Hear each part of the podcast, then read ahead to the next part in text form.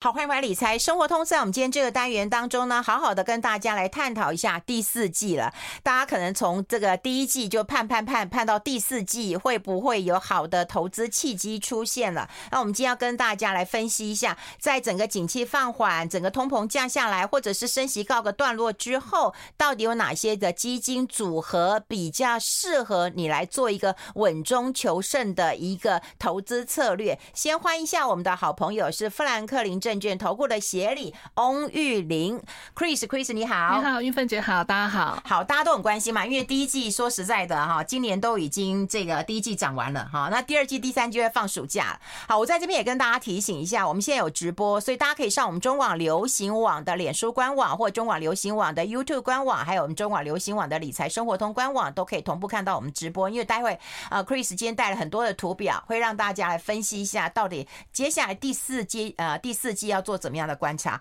那我们刚才讲过，第一季又涨翻了，二三季也没什么搞头了哈。对，八月份看起来其实很弱啊。待我们看看美国有个九月魔咒啊，大家都说九月其实很淡啊。我们现在要怎么看第四季的一些看法？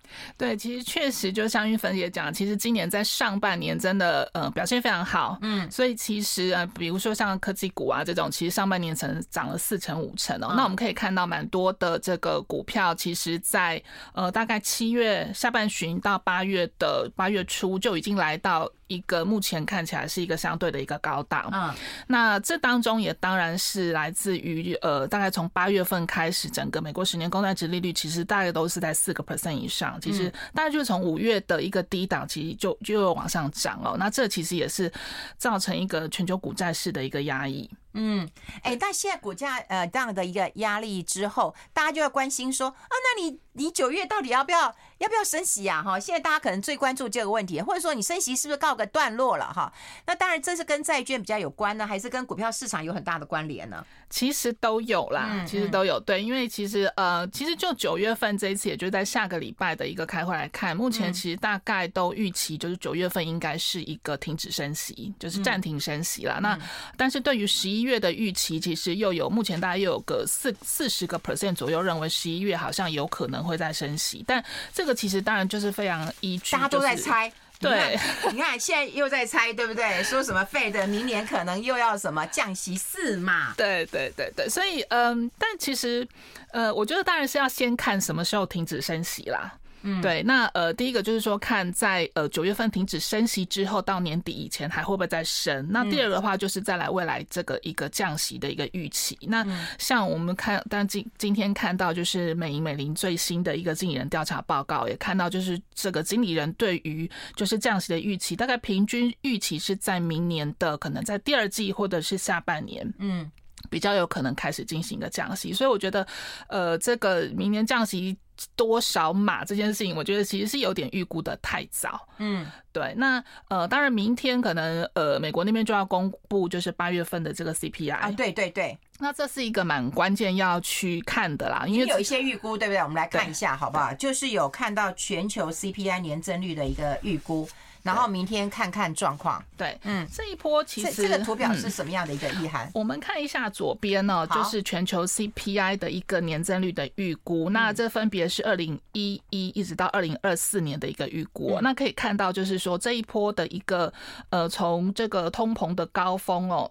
嗯，在二零二零年这这一波，其实通膨确实很高，涨得很高，但是它其实下来速度也蛮快的。嗯，我们可以看到，就二零二三年年底的一个预估，如果我们以全球来看的话，大概预估可以降到四个 percent，那它的高峰大概在六个 percent 左右。嗯，好，那预估到二零二四年呢，大概可以降到二点五个 percent。那如果以美国来讲，美国其实去年通膨的高峰是九个 percent 以上。天哪！对，所以但是最近几个月其实已经已经来到三个 percent 了，嗯，所以所以其实它降幅确实是也蛮快的。那呃，明天要公布的这个，我们就要去观察，就是说在呃核心通膨的部分，也是联准会比较关注的一个焦点的部分。我们预期明天所公布的，应该核心通膨还是会持续的降温，嗯。对，但是呃，这个整体通膨的部分哦，就是包含食品、包含能源的这个部分，可能在呃八月份这个数据会稍微再回弹一点点。嗯，哦，主要是因为这个油油价在涨。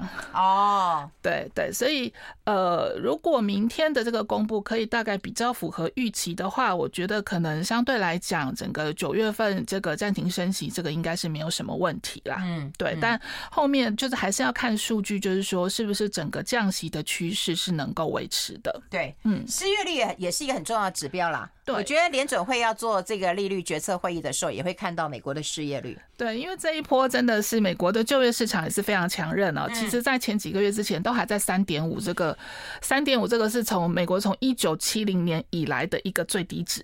嗯，对，所以其实整个在已经呃升息升到这么高了，整个就业市场还这么强韧哦，所以这个也是呃联准会比较担心，就是说，因为其实如果你就业很强，那你的薪资的成长就比较比较有往上的机会，那这个又会造成后面的通膨，所以啊，是到底是失业率高好还是失业率低好啊？你这样讲不就 应该就是说，对联准会来讲，其实要适度的高一点点，才能够去反映目前的一个经济的状态啦。因为三点五这种历史低档真的是太低了。嗯，对，其实如果从这个金融海啸之后的一个平均值，美国失业率平均值是六个 percent，嗯，对，所以其实现在呃到上个月大概是三点八，其实真的是偏低的，所以他们也是希望就是就业市场这个部分能够再稍稍降温一点点，嗯，那让整个呃通膨的下降能够再更稳定一些，他们才比较能够安心。所以是怎样？就业人口如果多，我要发多发薪资，然后我反而就还会带一点通膨啊，对，然后我如果失业的人多，我就不用发那么多薪。水是这样的思考哦，对，所以其实目前对，因为其实整个就业市场还是比较紧俏，所以呃，这个企业对于呃人才对于这个员工的需求还是很高。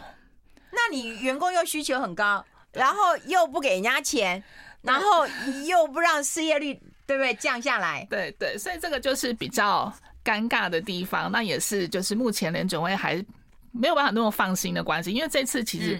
嗯说实在，其实大家可能从之前预期经济衰退到现在，其实根本就大家其实都上调这个经济预测了，可能会觉得软着陆，可能是比较基本情景，或甚至是觉得是不着陆。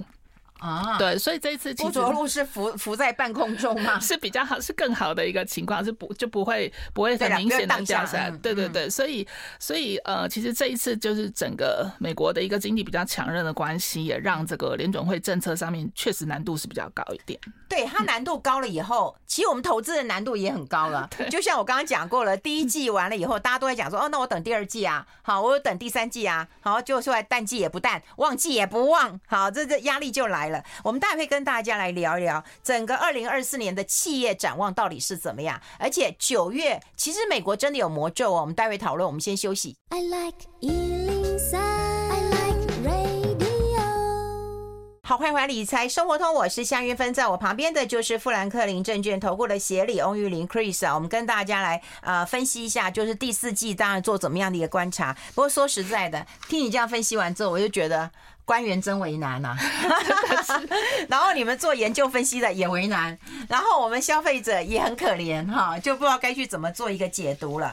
那我们来看看好不好？我们来看看那个呃股债应该做怎么样的观察。如果说要看股票的话，说实在要看企业的获利嘛。那企业的获利其实都还不错哦。嗯嗯，对，呃，其实我们来看这张图表好不好？是我们从这张图来看，这个是。呃，针对就今年以及明年的全球主要市场的一个企业获利的预估哦，那可以看到绿色的这个 bar 是对二零二四年的一个预估，嗯，对，那呃，我们可以看到就是在二零二三年哦，整个市场是比较不好。其实我们看美国，其其实在今年来讲，二零二三年其实基本上来讲是呃没有成长的，嗯，那就二零二四年来讲呢，平均来讲，美国会成长大概一成左右，嗯嗯。所以基本上大概就是，呃，今年大概就是一个企业获利的谷底。那明年基本上应该是会有一些回升的机会。嗯那这当然，其实我觉得这边是一个问号，它有没有办法先蹲后跳啦？嗯，那呃，这当然很重要的因一个因素还是要看，就是这个升息之后，整个成本垫上来之后，企业到底能不能够实现获利？嗯，对。那如果按照这边来看的话，其实就呃，美股明年其实获利可以成长大概一成左右。那当中你可以看看到，像科技股大概可以成长到两成。科技股还这么好啊！他们今年都已经赚翻了，涨翻了。对对，但其实呃，我觉得应该是说，今年其实股股价一定都是先先行先于先这个先行先行于这个获利啦。嗯，对，它会先去反映它未来的一个获利状况。所以包括今年整个呃 AI 的一个这个题材哦，所以其实这个我觉得都是在反反映这个之后的一个呃企业的一个获利的一个预期。嗯，所以如果说呃企业获利能够真如这样子的预期是先蹲后跳的话，其实呃之后的一个股市的表现，我觉得应该也还是蛮值得期待的。就看起来这个获利的一个状况的话，到二呃二零二四年就明年的话，感觉上是好的，对对不对？对，科技通讯，对不对？然后医疗大反弹，全球股市大反弹。对，其实大概多数大概都会有十一成以上的一个呃获利的一个成长。嗯，对对，只有一些本来就是呃很好的，可能耐久财啦，这些房地产比较好的过头了，到二零二四年就比较不好一点。对，所以大概就是会有一些调整。嗯，然后能源因为太不确定了，二零二三年是负二九点三。到二零二四年是负的一点，但负少一点了，这算是怎样解读啊？其实，呃，它其实是一个波动比较大，因为它跟油价又非常的贴近嘛。那油价你知道，其实它跟这个景气的联动也非常的大。那呃，比如说在上半年的时候，其实油价反而表现没那么好，但其实最近你可以看到，因为整个就是在减产的关系，整个油价又蛮明显的又又又上来了。嗯，那因为它跟呃，包括。对于全球经济啊，从从之前从可能会觉得衰退，到现在可能觉得是软着陆，然后包括像对于中国这边解封的一个预期，从可能期待很高，到现在可能期望又好像有一点点落空，其实这个差异变化是非常的大。那对，再加上这个产油国他们会去做减产，所以对于这个油价的波动其实蛮大，所以对于能源股的这个获利，其实确实影响它的波动性就会比较高。哦，哎，那如果说从产业的主流当中，你会看到。哪一些的观察吗？嗯，呃，其实我们看到今年以来，就是被市场所追捧的这一些 AI 科技股，我们觉得，呃，当然，我我觉得，当然，这一个长期的趋势哦，其实很多人说它会是一个二零二零年代新的一个大的趋势哦。那我觉得这个方向确实是是可能会是未来的一个趋势，但我觉得还是要实际去看个别公司它能不能够真的获利啦。嗯嗯。因为呃，这个其实 AI 这个在各个产业的运用都非常多，其实也不仅仅只只局限在科技股。嗯嗯。那当然，这个其实也要回头，我觉得也是一个提醒，就是说，其实，在上一波很明显的一个科技的。嗯，大的一个浪潮就在两千年那个时候啊，一九九九年那个时候的一个所谓那时候 dot com，嗯，到后来是泡沫，嗯，那个时候其实也是一波这样子的一个一个科技的热潮，但当时其实就真的有很多公司是属于没有实质的，也就是所谓的本梦比啊，嗯，那时候其实 Nasdaq 的本益比来到一百五十二倍，嗯，对，所以这个就是一个很大的泡沫。那我觉得现在来讲就是。也提醒大家，就是说要去留意这样的状况。当然，目前还没有那么那么夸张了，因为目前整个 Nasdaq 大概是在三十五倍、三十六倍啊，今年高峰大概三十九倍，所以其实还没有到那么极端。我看回答、NVIDIA 的一个个股的本益比应该很高。对对对对对，但但我觉得整体来讲啦，就是目前的本益比还没有到过去那么一个泡沫的状态，所以我觉得，当然 AI 这是一个热潮，那我觉得投资上大家还是要去看呃个别。公司它是不是真的有实际的呃获利能够去支撑它的本益比？嗯嗯，所以之后包括在这个财报季啊等等，也都是一个需要蛮重要去观察的。哎，那像今天像苹果新机出来以后啊，整个的我们不管是瓶盖或者怎么，大家的反应好像蛮冷淡的。所以未来像这种瓶盖啦、尖牙啦，或者是呃未来的 AI 这个重主流的话，你觉得它还是一个科技股的主流吗？呃，我觉得它还是会是，但是就是要去看一个就是呃公司实际的一个获利状况。对，那像瓶盖股，其实这一波的一个呃，应该说回跌啦，真的也很受到所谓的中美的一个。角力呀，嗯，对，因为包括之前，呃，这个有传说，这个中国这边是不是有禁用这个 iPhone 手机？这个其实就就有有蛮大的影响。所以这个除了除了就是说这个浪潮，然后这个企业的基本面之外哦，其实这一种中美角力的一些消息面，真的也会很去影响这个股价短暂的一些表现。嗯嗯，我觉得有啦，因为很多人就讲说，在中国有很多的政策就是怎样，只能做不能说。对不对？然后搞不好你都已经这样做了，然后他们就说这根本就已经是事实了。不过现在看来就是中美贸易大战打成这样啊，对中国其实是损伤蛮大的，但美国看起来还好。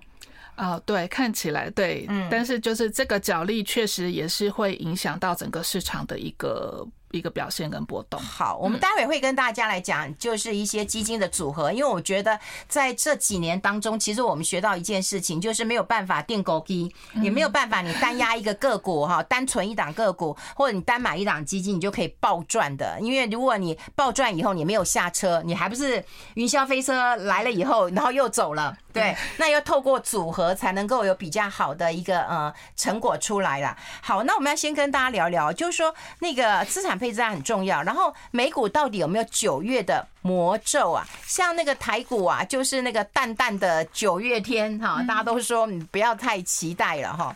美股会不会有这种魔咒？其实从八月看起来就不太好了，九月更不好啊。要要进广告，那那我们先进广告好了，待会继续再。喜欢 I。好，我们持续跟 Chris 来聊聊，因为我们刚刚其实有提到了，就是呃台股都有淡淡的八月天、九月天了哈，然后美股真的有九月魔咒哎，然后我们是透过这个 Chris 带来的图表跟大家来解释一下，好不好？对，其实这个是根据统计资料，像如果就 S&P 五百指数来看的话哦，从一九四五年以来到现在哦，其实确实九月平均大概是负的报酬，嗯，大概负的零点七三个 percent 左右，就是全年大概就是最差的一个月，嗯，而且它的这个。呃，正报酬率大概只有四十四个 percent，也就是说，对九月份真的是下跌几率稍微高了一点。对，那如果我们去看这个科技股的话，Nasdaq 的话哦，它是从一九七一年以来的一个一个。资料哦，大概平均九月也是表现比较差。哎，这个统计蛮有趣的，因为是这时间够久了耶。对对对，其实非常长的时间，所以其实可以看到九月真的是传统上来讲，确实是一个比较表现逊色一点点的一个一一个月份啦。那今年来看，其实大概从八月份开始，蛮多的指数就已经开始走弱。那九月份到目前为止，我觉得主要大家在等待这个通膨，然后包括等待这个联准会的一个利率决策。所以九月到目前为止，整个大概比较上下震荡，对，变动还不是太大。嗯，对。哎，有下次应该做一个那个五穷六绝跟九月来比比看，跟八九月。对，大家都说五穷六绝七零八落哦，可是哎，九月看起来，如果你这个这数字这么久，哎，对对，这样来看起来的话，哦，这九月真的。我们就会比较心里舒服一点，反正就是不好了。对，现在所以现在九月其实是一个蛮好的起点了。哎，你真的是乐观的人，我都会说这个。哎，那我们呃，因为跟 Chris 其实聊过很多次，我们都会知道，就是这几年当中资产配置真的很重要，真的很重要。你没有办法去定高低了哈。那因为要找到一个好的一个策略，所以我们这边是不是要跟大家来选择一下，就是你怎么做资产配置？嗯，对对，嗯呃，所以我们看一下，就是其实大。家都知道说，你投资要去做资产配置，那到底要怎样去做？这个当然很重要，就是你的所选的这个标的产业啦，或者是这种资产类别之间要比较是低度相关，或者是负相关。那这个相关系，我们通常就会用这种相关系数来看，嗯就是你如果是负值的话，大概就是负的相关。所以，我们从这个表可以看到哦，有标出来红色的一些，大概就是属于负相关的。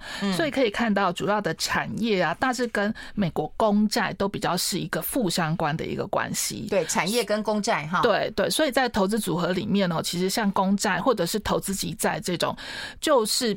其实是不可或缺的一种一个资产标的啦。虽然可能它的投资报酬率好像没有很好看，可是它其实真的是可以帮你做到，就是资产分分散，然后降低相关性这样子的一个一个目标哦。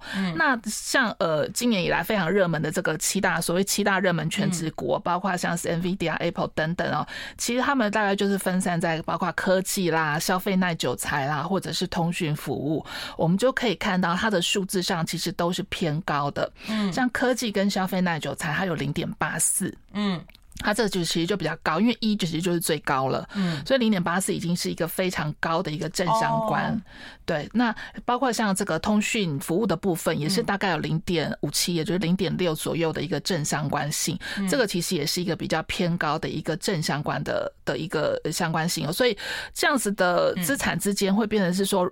容易同涨同跌啊。对，当然一起涨很好，可是一起跌的时候，嗯，就很不好了。嗯，对，所以你在呃做资产配置的时候，就要去找一些相关性低哈，比如说在这个表里面数字可能是在零点三以下的这种相对会比较低一点。比所以比如说，嗯，我们刚刚提到公债、投资级债或者是公用事业，嗯，好，跟大部分产业的相关性都是负相关或者是低度相关。嗯，好，那你可能比如说像刚刚我们提到科技啊，或者是消费耐久材，它可能会跟多数的资产类别比较正相关。那这种可能你在配置上面，可能比例上面就要稍微的低一点点分散。这一点很重要哎，因为很多人都会知道要资产配置，可是资产配置他以为他配了五个八个就已经很多了，就他配五个八个都很像的。对，所以其实不是数量的问题，对，而且是要就是低度的一个相关性。所以你看这张图表，你就可以看得出来，如果你有投资这些。些产业的时候，你就必须要投资一些公用事业啦，呃，公共事业投资等级或者是公债。哎，我们要先休息一下，待会分享更多。I like 好，我们持续跟我们富兰克林投顾的协理啊，这些 Chris 来谈一谈，因为我们刚才讲到，就是说呃组合的重要性，然后资产配置的重要性，所以整个第四季的 solution 要跟我们讲一下了吧？好，该该该该怎么做，你总要跟我们讲了吧？好，所以呃，我们刚刚其实提到，就是说我们觉得这个呃通膨的部分会往下走啦，那景气基本上可能就是寻求一个软着陆哦。那呃，如果在可以达到这样子的一个状态的话，基本上可能升息就真的可以停止。那这对于不管是股债，资产都是一个比较好的一个方向，嗯，那所以在第四季，我们觉得是建议一个比较所谓高人气的一个策略哦。那这个高讲的就是找这个高息资产，嗯。因为现在其实殖利在这个债券的殖利率已经很高了嘛，包括整个基准利率很高，所以高息资产部分我们会去强调，包括在像这种精选收益的债券，或者是像这种平衡型里面比较强调高股利高债息策略的，或者一些像是你可能短期 parking 的这种短期票券基金哦，其实这个都是属于比较高息的策略。你要短期哦。